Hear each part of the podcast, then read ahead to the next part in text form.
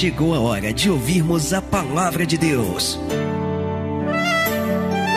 Momento da palavra. Momento da palavra. Evangelho de Marcos, capítulo 3, verso 31, diz assim a palavra de Deus: Chegaram então seus irmãos e sua mãe, e estando fora, mandaram-nos chamar, ou seja, mandaram chamar Jesus.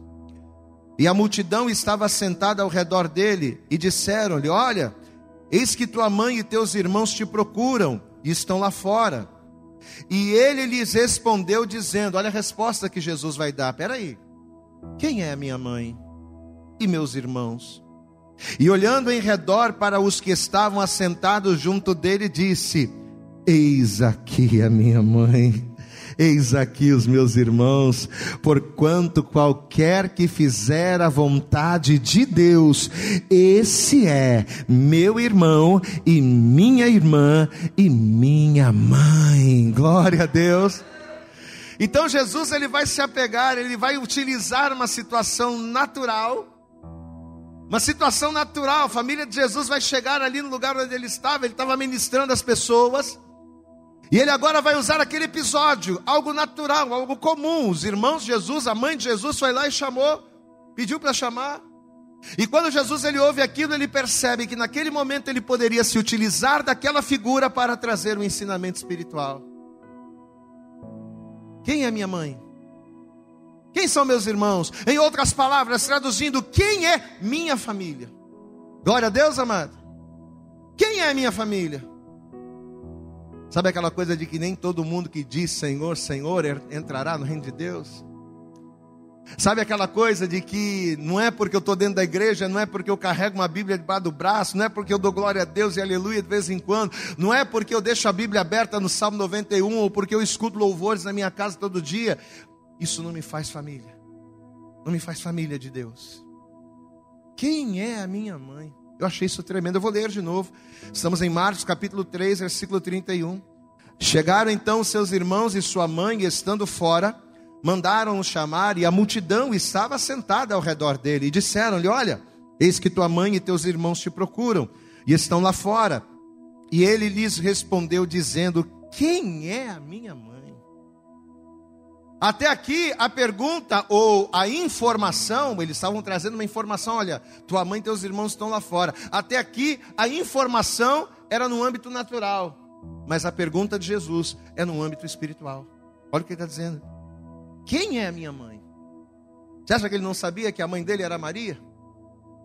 Você acha que ele não sabia quem eram os irmãos dele? Mas olha a pergunta espiritual que Jesus ele faz aqui na Bíblia e a pergunta espiritual que ele nos faz aqui, nesta manhã: Quem é minha mãe?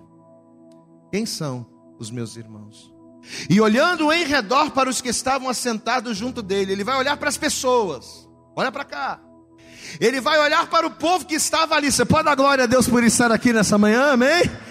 Ele vai olhar para aquelas pessoas que estavam ali, olha, e olhando, e a multidão estava sentada ao redor dele. E disseram, ou melhor, e chegaram então seus irmãos e sua mãe estando fora, e a multidão assentada é, ao redor dele, disseram: Eis aqui tua mãe e teus irmãos te procuram, estão lá fora. E ele lhes respondeu, versículo 33, Quem é minha mãe e meus irmãos? E olhando em redor, verso 34, para os que estavam assentados junto dele, disse: Eis aqui. Você pode dar glória a Deus? Eis aqui e nessa manhã eu te profetizo e diga a mesma coisa: eis aqui, aleluia. Apesar do meu pai e da minha mãe estar tá ali, eu digo: eis aqui a minha família, diga glória a Deus. Eis aqui a minha mãe, eis aqui os meus irmãos, eis aqui o meu pai. Você pode dar glória a Deus aí, meu irmão? Aleluia. Quantos aqui creem que Deus vai falar poderosamente com vocês? Estenda a mão aqui para frente, curva a cabeça, fecha os olhos, vamos orar. Senhor, nosso Deus e Senhor, nosso Pai Todo-Poderoso, Pai querido, Deus amado, nós estamos aqui, Senhor, reunidos neste lugar, ó Deus, a qual glorificamos e exaltamos o Teu nome. Estamos aqui reunidos, ó Deus, porque entendemos que este é o lugar onde o Senhor ordena a bênção. Estamos aqui reunidos porque é deste lugar que as águas vivas da Tua palavra fluem sobre as nossas vidas e matam a nossa sede, e além de matar a nossa sede, faz com que um rio de águas vivas brotem do nosso interior. Então, em nome de Jesus, ó Pai, que esta palavra que vamos ouvir hoje, que estas águas que nos serão ministradas, venham gerar em nós esta fonte de água renovável, venha gerar em nós, Senhor, uma fonte de águas inesgotáveis, a ponto de caminharmos, de continuarmos, de perseverarmos com a força desta água. Pai, fala poderosamente conosco, joga por terra os impedimentos, as barreiras, os obstáculos, joga por terra tudo aquilo que tentar se opor a esta palavra. Prepara os nossos ouvidos para te ouvir, o coração para receber. Prepara a nossa mente, ó Deus, para entendermos, compreendermos, assimilarmos, colocarmos em prática aquilo que vamos ouvir, para experimentarmos a tua boa, perfeita e agradável vontade. Em nome de Jesus, fala conosco nesta hora. É o que nós te pedimos e já te agradecemos. E que assim seja feito. E toda a igreja diga amém, Jesus. Diga graças a Deus. Aplauda bem forte se você é família. Se você é família do Senhor, aplauda bem forte aí, meu irmão. Abre a tua boca, diga glória, glória a Deus. Fala conosco nesta manhã, Senhor, em nome de Jesus. Senta, por favor, no teu lugar. Você sabe que pelo fato de Jesus em todo o seu ministério, ele ter dado uma exclusividade total à vontade do Pai. Jesus ele não fez a vontade do Pai parcialmente. Jesus ele não fez a vontade do Pai pela metade, não, mas Jesus ele deu uma exclusividade total à vontade do Pai. E por ele ter sido totalmente, completamente, exclusivamente direcionado e voltado a fazer a vontade do Pai, Jesus agradou muito ao Pai. O comprometimento de Jesus em obedecer à vontade do Pai era tão grande, era tão grande, ao ponto do próprio Senhor Jesus, lá no Evangelho de João, no capítulo 4, no versículo 34, ele dizer que a comida dele era fazer a vontade daquele que o havia enviado. Então Jesus ele era 100% comprometido com a vontade do Pai. Jesus ele era 100% comprometido com a vontade, com o propósito do Pai em enviá-lo a esta terra. Ainda que houvessem distrações, ainda que houvessem situações que tentassem o desviar do propósito, a grande verdade é que o comprometimento de Jesus com a vontade do Pai era muito grande. Então, olha o tipo de filho. Olha o tipo de filho que Jesus era. Diga comigo, Jesus Diga bem alto, diga: Jesus era um filho comprometido com a vontade, com o propósito do Pai.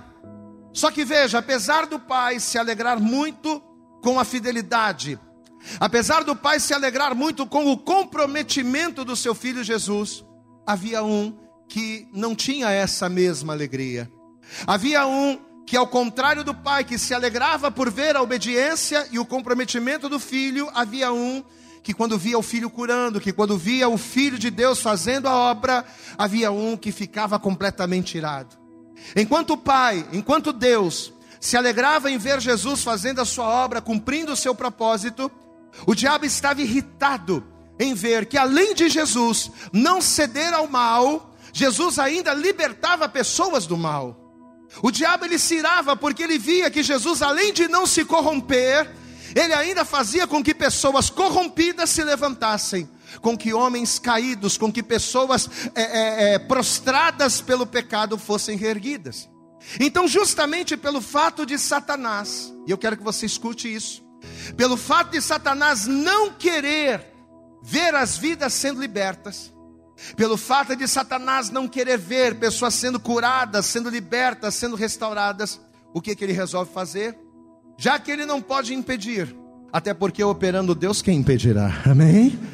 Era Deus que estava agindo, era Deus que estava fazendo, era o propósito de Deus na terra que Jesus estava cumprindo. Então Satanás ele não poderia impedir. Porém, já que ele não pode impedir, ele iria levantar pessoas, mais precisamente os escribas e fariseus, para tentarem atrapalhar aquela obra que o Senhor Jesus estava fazendo.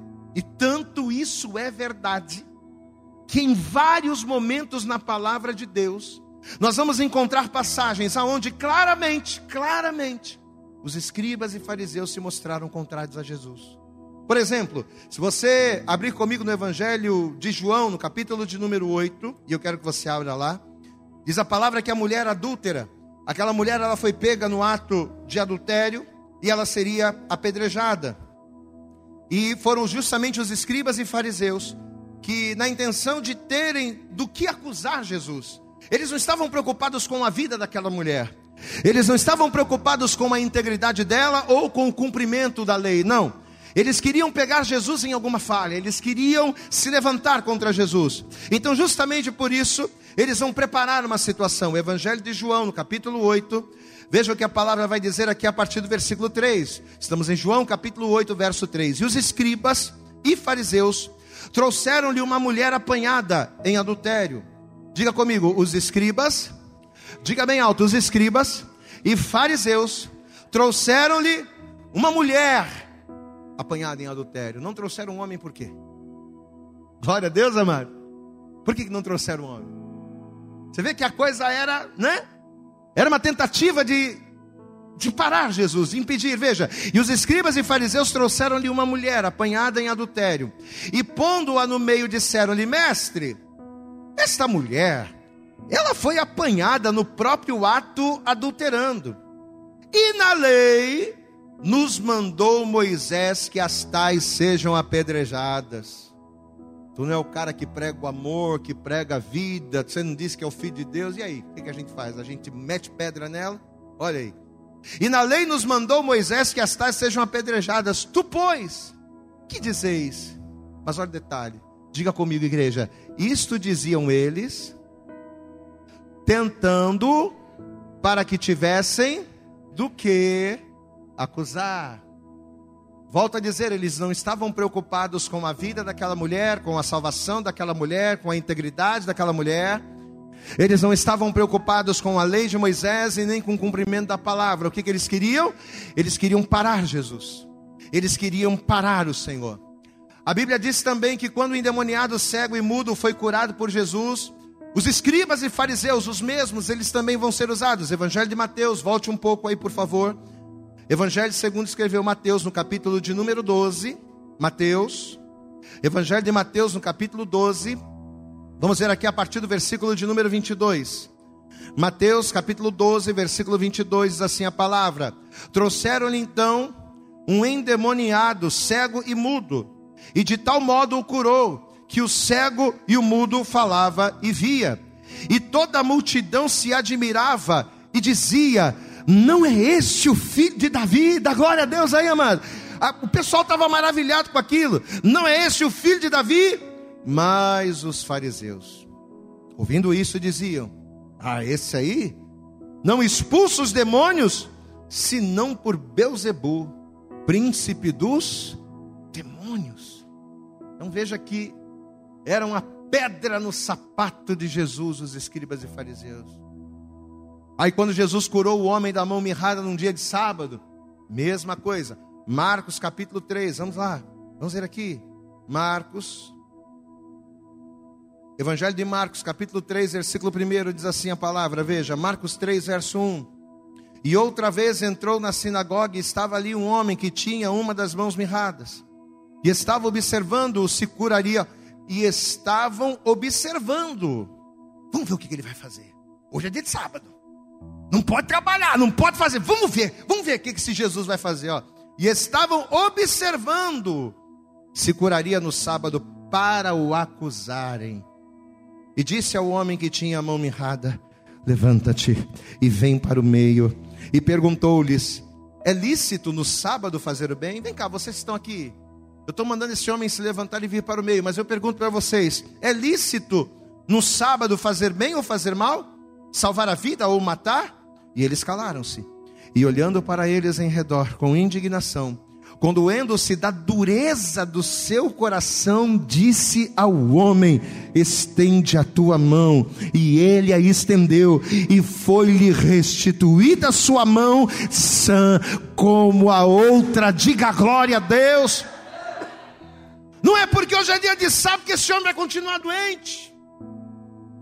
Não é porque hoje é dia de sábado e porque vocês vão se levantar que eu vou deixar de fazer a vontade do Pai. Não, vem cá, rapaz, vem para o meio, estenda a mão. Quando ele estendeu a mão, a mão já estava curada. Eu profetizo a cura, eu profetizo o milagre. Não importa o dia, não importa a situação, não importa o momento, ainda que o diabo não queira, você vai ver a glória do Senhor. Aleluias! Mas veja, versículo 6. E tendo saído os fariseus, tomaram logo conselho com os herodianos contra ele. Diga bem alto, procurando ver como matariam. Então olhe para cá. Pelo fato do diabo não ficar contente com a postura, com, com a obediência de Jesus, em vários momentos, em várias passagens, a gente poderia ficar, né?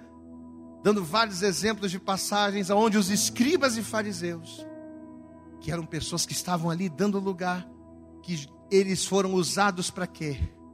Para tentar impedir o próprio, para dificultar, ou se possível fosse até mesmo paralisar Jesus.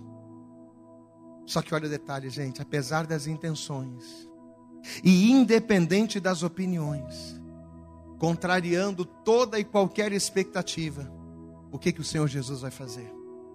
Ele vai perseverar em fazer a vontade do Pai. Diga glória a Deus. Você entende isso? Apesar dele saber que havia oposição, apesar dele saber que havia impedimento, Jesus não vai olhar para os impedimentos, Jesus não vai olhar para a oposição, Jesus não vai olhar para aqueles que se levantavam. Não, pelo contrário, peraí. Eu vou é perseverar no propósito do meu Pai. Meu irmão, e já que Deus ele começa a falar poderosamente conosco nessa manhã, porque talvez pelo fato de você buscar fazer o bem, talvez você está aqui hoje, você diga, pastor, eu tenho buscado fazer o bem. Eu tenho buscado cumprir a palavra, eu tenho buscado viver o Evangelho dentro da minha casa, na minha família, no meu trabalho. Pastor, eu tenho buscado fazer a vontade do Pai. Pois é, mas pelo fato de muitas das vezes você perseverar em obedecer, em agradar a Deus, talvez o inimigo tenha levantado pessoas no caso de Jesus foram os escribas e fariseus, e talvez no teu caso sejam pessoas da tua própria casa, da tua família, pastor. Eu estou na igreja pela misericórdia, porque Deus usa a boca do meu pai, Deus ele usa a boca da minha mãe, Deus ele usa a boca do meu marido para falar coisas que só a graça do Senhor. Talvez você está aqui por você perseverar no propósito de Deus na sua vida, sabendo Satanás sabendo Satanás que Deus tem uma obra grande com você, o que, que ele faz? Ele levanta pessoas que não têm conhecimento de Deus. Ele levanta pessoas que não têm compromisso com Deus. Ele levanta pessoas que dão lugar para quê? Para tentar paralisar aquilo que Deus tem na tua vida, para tentar desmotivar você de fazer o bem do Senhor.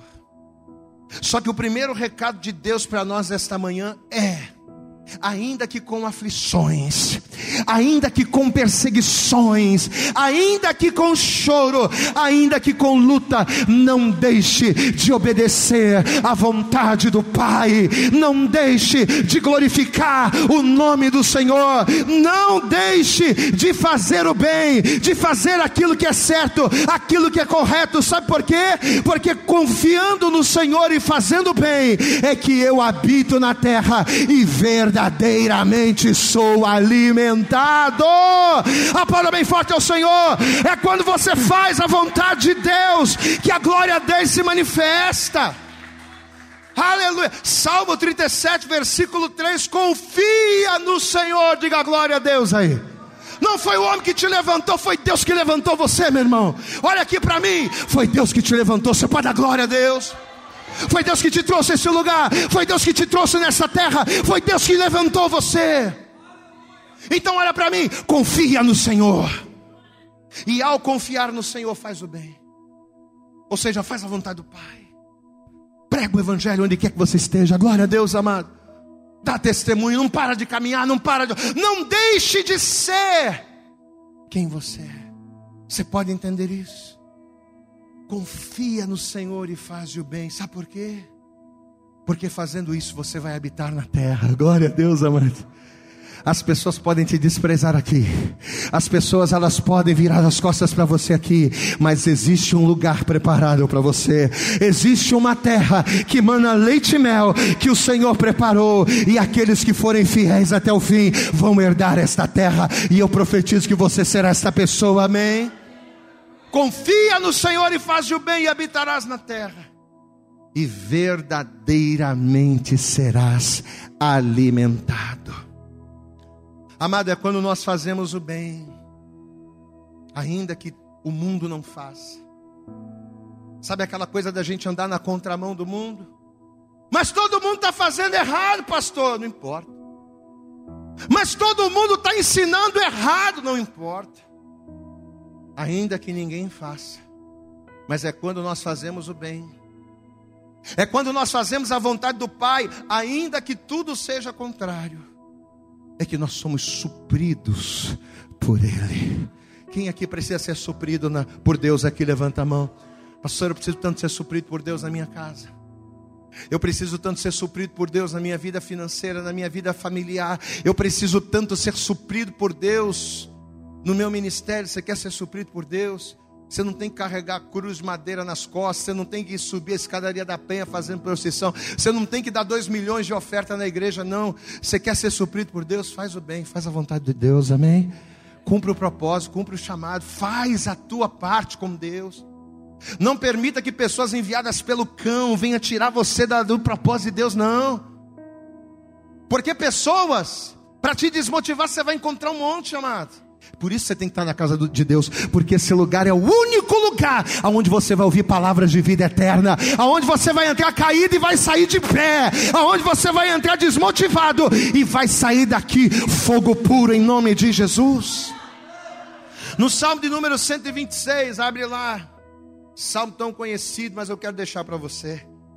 Salmo de número 126, olha o que a palavra vai dizer aqui, ó. Salmo 126, versículo 5. Essa palavra é para mim, é para você, essa palavra é para nós.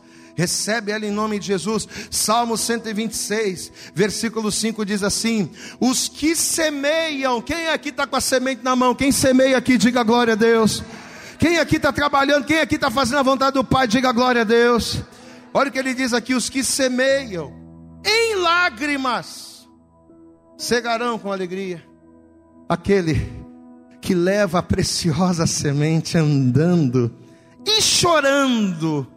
Ah, pastor, eu tenho chorado tanto pelo meu casamento, as coisas estão difíceis. Eu tenho chorado tanto pela minha vida profissional. Eu tenho chorado, a coisa está tão difícil. Mas olha a palavra: aquele que leva a preciosa semente andando e chorando, voltará, vírgula, sem dúvida, com alegria, trazendo consigo os seus molhos.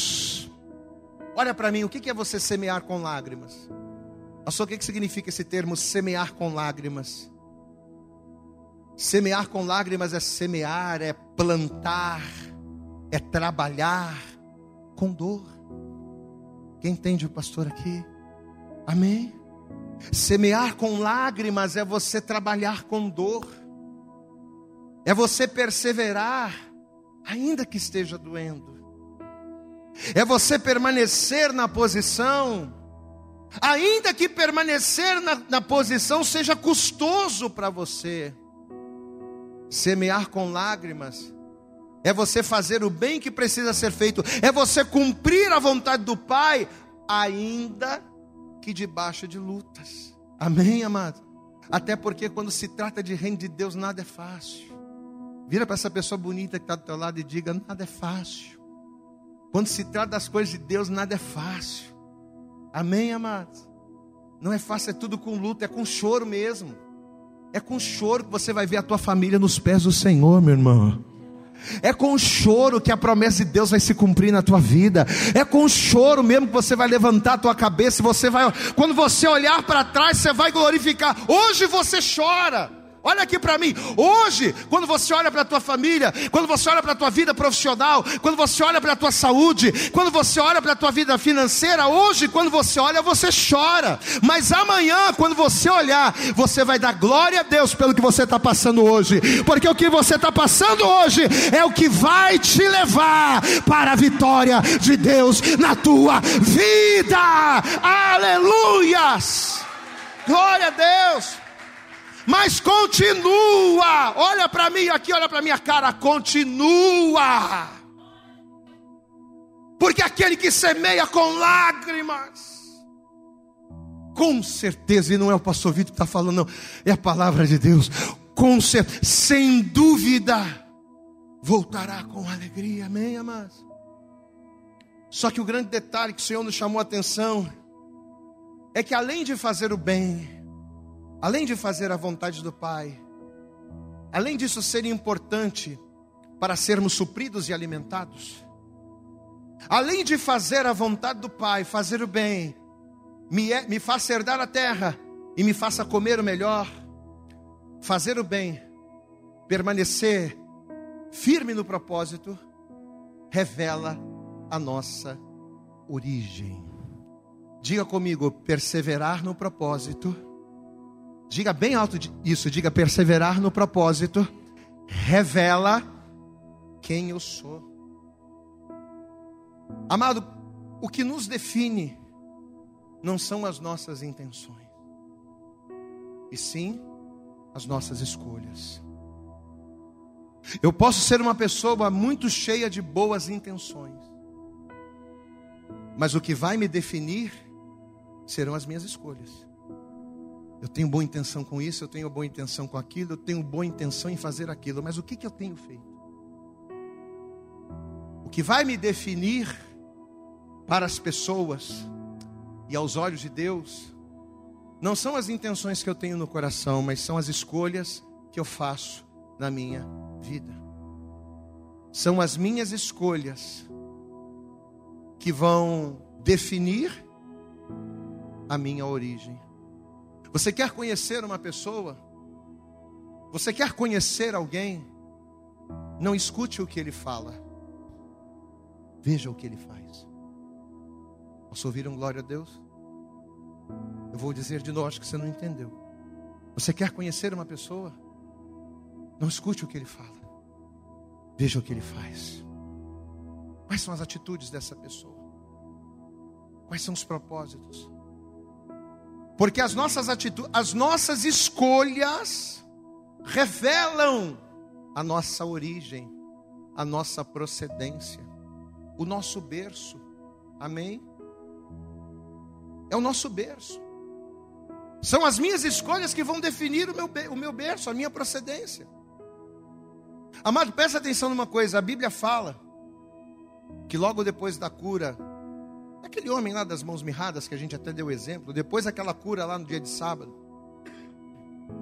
E depois que. Ah, dá glória a Deus aí. Ah, o tempo frio. Dá glória a Deus aí, meu irmão.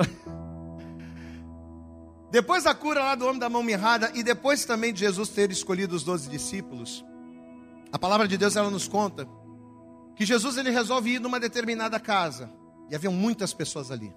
Havia uma grande multidão ali naquele lugar. Uma multidão que estava ali para quê? Presta atenção. Uma multidão que estava ali para ouvir Jesus. Uma multidão que estava ali para receber de Jesus o bem que ele tinha para oferecer. Pessoas que precisavam ser curadas, pessoas que precisavam ser libertas, pessoas que precisavam ouvir a voz de Deus. E mesmo os escribas, acusando Jesus de expulsar os demônios por ser um demônio também, por ser príncipe dos demônios. Mesmo os, os, os, escribas e fariseus caçoando da fé de Jesus, ah, nos dá um sinal para a gente acreditar que tu é o Messias. Ixi. Mesmo os escribas e fariseus se levantando contra ele, mesmo assim Jesus não vai parar, pelo contrário, Jesus vai estar ali com aquelas pessoas. Diga comigo, porque essa Diga bem alto, porque essa era a vontade do Pai. Jesus não vai olhar para a dificuldade, amado. eu sei que você tem dificuldade ao estar aqui. Olha para mim, eu sei que não é fácil para você. Eu sei que não é fácil pelo seu trabalho, eu sei que não é fácil pela sua vida cotidiana, eu sei que não é fácil pelo seu dia a dia. No mundo espiritual, eu sei que não é fácil, porque o inimigo ele usa pessoas para falar da tua fé, ele levanta pessoas para dizer que você não vai conseguir. Eu sei que por uma, uma série de razões não é fácil.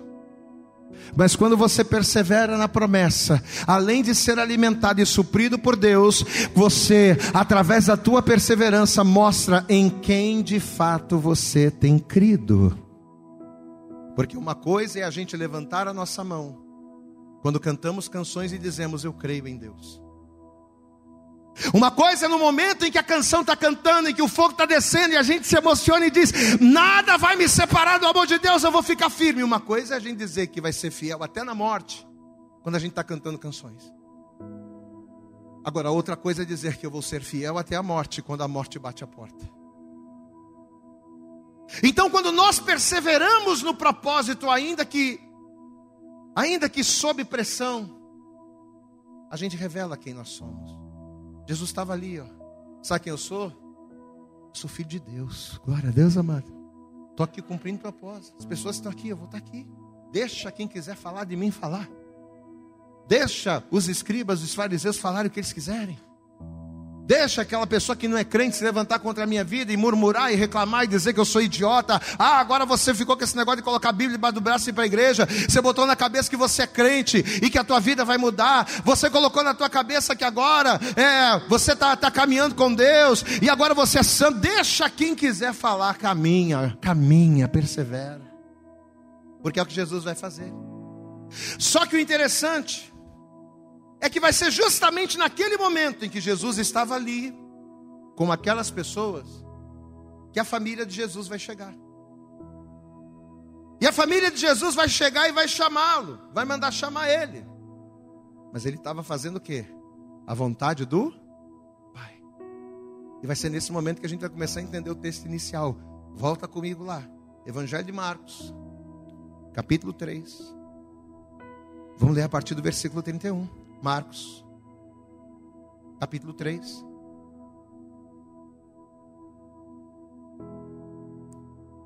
Versículo 31 diz assim a palavra: Chegaram então seus irmãos e sua mãe, e estando fora, mandaram-nos chamar. Chama lá Jesus. Mas Jesus estava lá dentro, fazendo a vontade do Pai. E a multidão estava sentada ao redor dele. E disseram-lhe: Senhor, a tua mãe e teus irmãos te procuram e estão lá fora.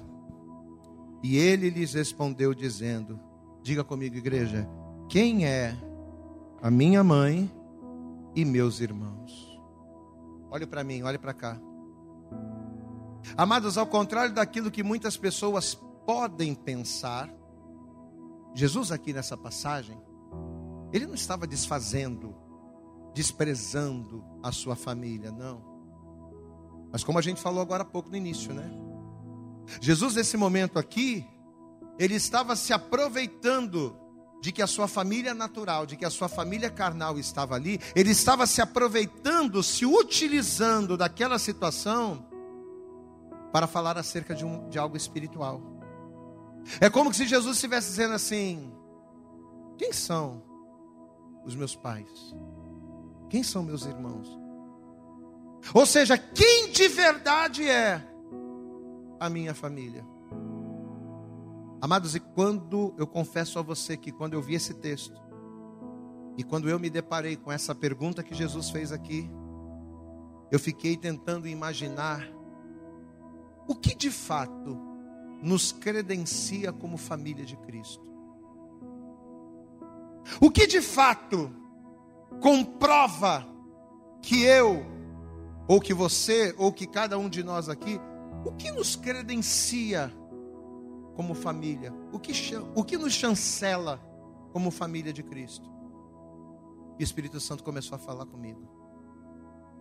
Amado, família de Cristo não são aqueles que chamam pelo nome dele. Família de Cristo não são aqueles que conhecem de ouvir falar ou que sabem aonde ele mora. ou que sabem aonde encontrar. Não. Ele diz aqui no versículo 34, ó. Vamos ler o 33. E ele lhes respondeu dizendo: Quem é minha mãe e meus irmãos? E olhando em redor para os que estavam assentados junto dele, disse: Eis aqui a minha mãe e meus irmãos, porquanto qualquer que fizer a vontade de Deus, qualquer que carregar a preciosa semente, qualquer que cegar com lágrimas, qualquer que fizer a vontade de Deus, esse é meu irmão e minha irmã e minha mãe. Você conseguiu pegar a revelação? Amados, é como se Jesus estivesse dizendo aqui: a minha família de verdade não são aqueles que me seguem à distância. Minha família, meu sangue, que está comigo, que caminha, não são aqueles que me seguem de ouvir falar. Não são aqueles que me chamam de Senhor, ou que falam em meu nome. Não, pelo contrário. Você for comigo em Mateus 7, vai comigo aqui rapidinho. Evangelho de Mateus, no capítulo 7 né? Que a palavra de Deus diz lá, né? Que naquele dia muitos irão dizendo: Senhor, Senhor. Olha aqui, ó. Evangelho de Mateus, capítulo 7, versículo 21. Olha o que Jesus vai dizer aqui. Mateus capítulo 7, verso 21. Nem todo que me diz Senhor, Senhor entrará no reino dos céus, mas aquele que faz a vontade de meu Pai que está nos céus. Amém, amados? Olha aí, a vontade do Pai, a vontade de Deus, o bem. Muitos me dirão naquele dia, Senhor, Oh Senhor, não profetizamos nós em Teu nome, em Teu nome não expulsamos demônios, em Teu nome não fizemos muitas maravilhas, em Teu nome, em Teu nome, em Teu nome. Mas olha a resposta, versículo 23: Então eu lhes direi abertamente: Nunca vos conheci. Jesus está falando aqui de pessoas que conhecem o seu nome, que usavam o seu nome, que caminham, mas que ele nunca conheceu. Porque não era da família. Quem está entendendo, pastor, aqui? Diga glória a Deus. Não é família, é estranho. É como se Jesus estivesse dizendo: Você será um estranho para mim. Ah, mas em teu nome nós fizemos, em teu nome nós acontecemos. Não é isso que te credencia como família. Você pode me conhecer, mas não ser família. Quem está entendendo, pastor, aqui? Diga glória a Deus. Eu conheço um monte de gente, mas não é porque eu conheço um monte de gente que é minha família. Não é isso que nos credencia como família. E por que, que Jesus ele vai dizer aqui: Nunca vos conheci? Sabe por quê? Olha aqui para mim. Ser família, ser filho de Deus, ser família de Deus, não é conhecer Jesus, não é saber onde Jesus, onde achar Jesus, não é decorar a Bíblia de capa a capa, não é fazer aquela oração de cinco minutos antes das refeições, não. Jesus vai dizer: está vendo essas pessoas que estão aqui? Ó? Pessoa cheia de problema, mas está aqui. Pessoa cheia de dificuldade, mas está aqui. Tem gente doente aqui, tem gente quase morrendo, mas está aqui. Esses são minha família. Pessoas interessadas em buscar a minha vontade pessoas interessadas em fazer a vontade do Pai, diga glória a Deus, pessoas interessadas em caminhar na fé, pessoas interessadas a se esvaziar, como a gente falou no início, pessoas interessadas a se esvaziar de si mesmo para se encher do Pai. Esse é o meu Pai, essa é a minha irmã, essa é a minha mãe, diga glória a Deus, essa é a minha família. Ele está dizendo aqui, ó, vamos lá, volta comigo, Marcos 3. Volta, volta, volta, está aqui, ó. Marcos capítulo 3, versículo 34. E olhando em redor, para os que estavam assentados junto dele, disse: Eis aqui, ó. Tá vendo esses aqui? Esses aqui. Que estão aqui, ó, no, nos meus pés. Eis aqui minha mãe e meus irmãos. Porquanto qualquer que fizer a vontade de Deus, esse é meu irmão, essa é minha mãe, essa é minha irmã. A minha mãe e os meus irmãos estão aqui, ó. Faça chuva ou faça sol, estão aqui. Faça frio, faça calor, estão aqui. Debaixo de luta, debaixo de calúnia, debaixo de perseguição, estão aqui. No dia bom ou no dia mau, na fartura ou na escassez, estão aqui. estão. Amados, e conforme Deus foi trazendo essa revelação para nós, você sabe o que eu comecei a perceber? Que a gente precisa entender, de uma vez por todas, o significado de João 1,12. O que, que diz lá em João 1,12? Diz lá que todos quantos receberam, deu-lhes o poder de serem feitos o que, igreja? Deu-lhes o poder de serem feitos filhos de Deus. A gente precisa entender esse versículo, presta atenção, amado. Quando a gente lê lá, mas todos quantos o receberam, deu-lhes o poder de serem feitos filhos de Deus. Aí a pessoa pega essa parte do versículo, ela pega essa parte isolada do texto e diz assim: beleza, não preciso mais fazer nada. Já entreguei minha vida para Jesus, o sangue de Jesus já está sobre a minha vida, já batizei nas águas, já sou família de Deus. É o que a grande maioria pensa. Só que a pessoa se esquece que o texto continua. O que, que o texto continua dizendo? Mas a todos quantos o receberam, deu-lhes o poder de serem feitos filhos de Deus, vírgula. Diga bem alto, igreja, aos que creem no seu nome. Glória a Deus. Então, por mais que a pessoa receba Jesus, olhe para cá, preste atenção, olha para mim. Por mais que a pessoa receba Jesus, o poder de filho que me faz ser reconhecido por adoção, porque através do sangue de Jesus nós somos reconhecidos como fi de filhos por adoção. Então, o poder de filho que me faz ser reconhecido por adoção, o poder de filho que me faz parte da família de Deus, ele só vem quando? Quando além de eu receber Jesus, quando eu caminho por fé. Posso ouvir um glória a Deus? Eu posso entregar minha vida para Jesus. Eu posso batizar nas águas, mas se eu não caminhar por fé no nome de Jesus, eu vou ter uma aparência, eu vou ser parente, né? Eu vou ser aquele parente distante de quarto grau, mas família, você. Quando além de receber, é quando eu persevero em fé no nome do Senhor, no cumprimento da vontade do Pai, é que eu me torno família. Você está entendendo isso, igreja? Quem entende essa palavra aqui? Então, o fato de eu estar na igreja é aquilo que eu sempre digo. O fato de eu estar na igreja não garante. Ele me dá uma chance. Ele me dá uma vantagem, mas não é garantia. O fato de eu estar na igreja é muito importante. Porque é aqui que a coisa acontece. Glória a Deus, amado. É na união dos santos. Esse aqui é o ambiente. É o ambiente do sobrenatural. É muito importante eu estar aqui. Mas de nada vale eu receber Jesus e vir na igreja mas não caminhar por fé, mas não perseverar na vontade do Pai, não perseverar no propósito. Quem é a minha mãe? Quem são os meus irmãos?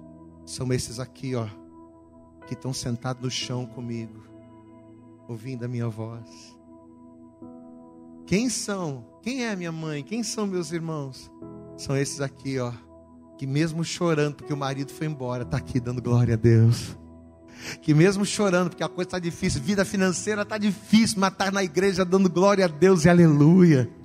São esses aqui, ó, que a família está completamente destruída, mas a pessoa não deixa de perseverar, a pessoa não deixa de caminhar, a pessoa não deixa de crer na promessa de que ela e a sua casa ainda servirão ao Senhor.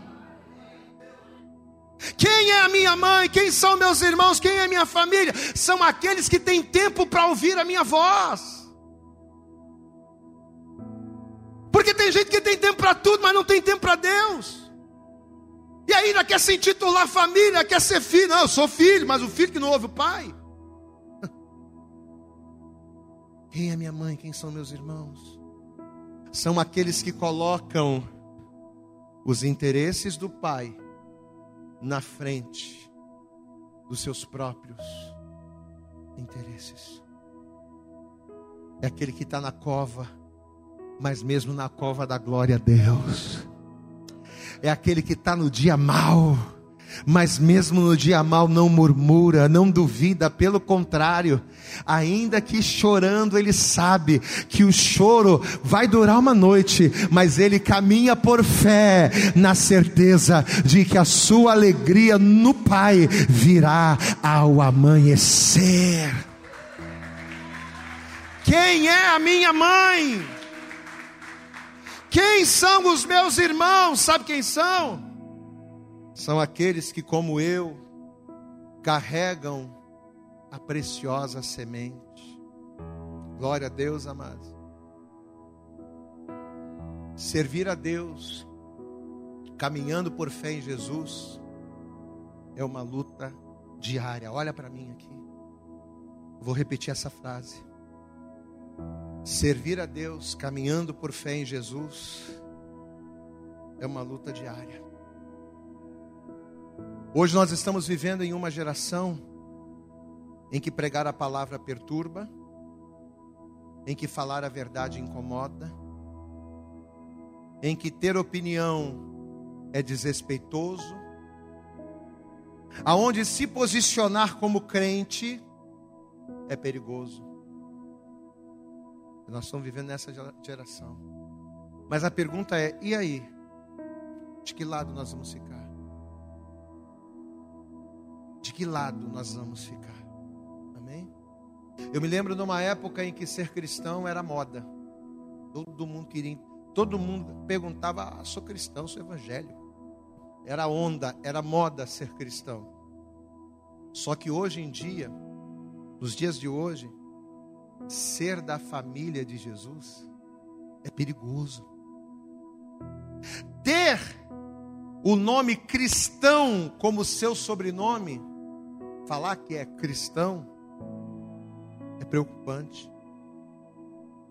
Amado, nós estamos vivendo um tempo em que servir a Deus caminhando por fé é uma luta diária contra o inferno, é uma luta diária contra os homens, é uma luta diária contra a mídia, é uma luta diária contra conceitos, é uma luta a todo instante. Jesus ele disse que no mundo nós teríamos aflições. Só que Jesus, ele também nos prometeu, mesmo Jesus que fala, que no mundo nós teríamos aflições, é o mesmo Jesus que nos garante duas coisas. Para a gente finalizar, eu quero que você abra comigo em João, Evangelho de João, no capítulo 12. No mundo você vai ter aflição.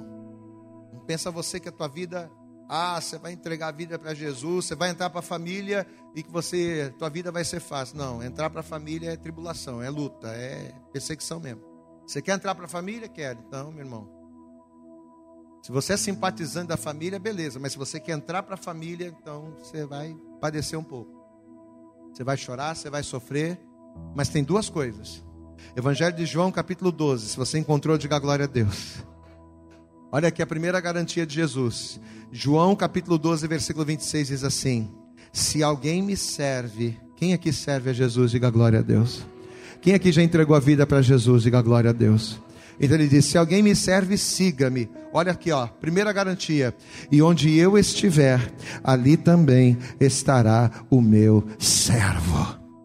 A primeira garantia que o Senhor nos faz, olhe para cá, é que ainda que seguir a Jesus seja difícil, Ainda que ser da família de Jesus seja complicado, traga lutas, perseguições e lágrimas, o Senhor diz que você nunca vai estar sozinho. Você vai ter aflições, você vai passar por dificuldades, você vai ser provado, você vai ser afrontado, mas você não vai estar sozinho. Diga glória a Deus. Aquele que me serve, siga-me aonde eu estiver, ali também estará meu céu. Nós vamos estar juntos.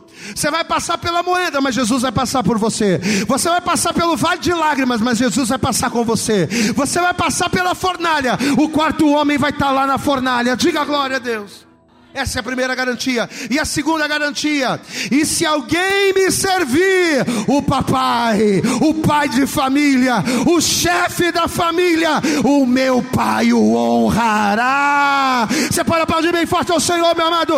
No final da luta, no final da prova, o resultado será honra. Diga glória a Deus. Você sabe por que, é bom caminhar com Deus? Você sabe por que, é bom fazer parte da família de Deus? Você sabe por que é importante prosseguir? Porque não importa o tamanho da guerra que você entre, não importa o tamanho do gigante que você enfrente, você já entra na batalha sabendo que o final é vitória. Amém, amados? Pastor, mas por que, que a vitória não está vindo? Então significa que a, que, a, que a, a guerra não acabou ainda. Se o que você está vivendo hoje não é vitória, Pastor, a coisa está complicada, eu não consigo enxergar. Então você ainda está no meio do processo. Então sabe o que você faz? Continua nesse processo, mas dando glória a Deus, ainda que chorando, carrega a preciosa semente, porque você, aquele que semear com lágrimas, voltará com seus molhos com alegria. É promessa, certamente acontecerá.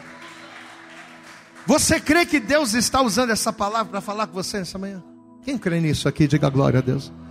Você acredita que essa palavra veio do céu para você? Amém? Eu quero orar por você. Ou melhor, eu quero orar com você. Porque você não é o único que passa lutas, a gente também passa. Você não é o único que passa por aflições, a gente também passa. Mas a gente precisa se unir, é nesse lugar, é esse o lugar que o Senhor escolheu é nessa atmosfera que a gente vai vencer. Glória a Deus. Então você vai se colocar de pé nesta hora e de pé. Eu quero pedir a você, dê para Jesus a tua melhor salva de palmas. Vamos aplaudir bem forte a Ele. Mas você vai dar o teu melhor para Jesus nessa manhã. Faça mais, faça mais, isso. Eu acredito que essa mensagem falou poderosamente com você. Mas se você acredita que ela pode ajudar também uma outra pessoa que você gosta, ama ou admira, mande para ela. Compartilhe o link ou convide essa pessoa para seguir o nosso podcast. E creia que fazendo isso, ainda que não seja você a ministrar, além de nos ajudar, você estará cumprindo o ID de Deus. Deus abençoe você e até o nosso próximo conteúdo.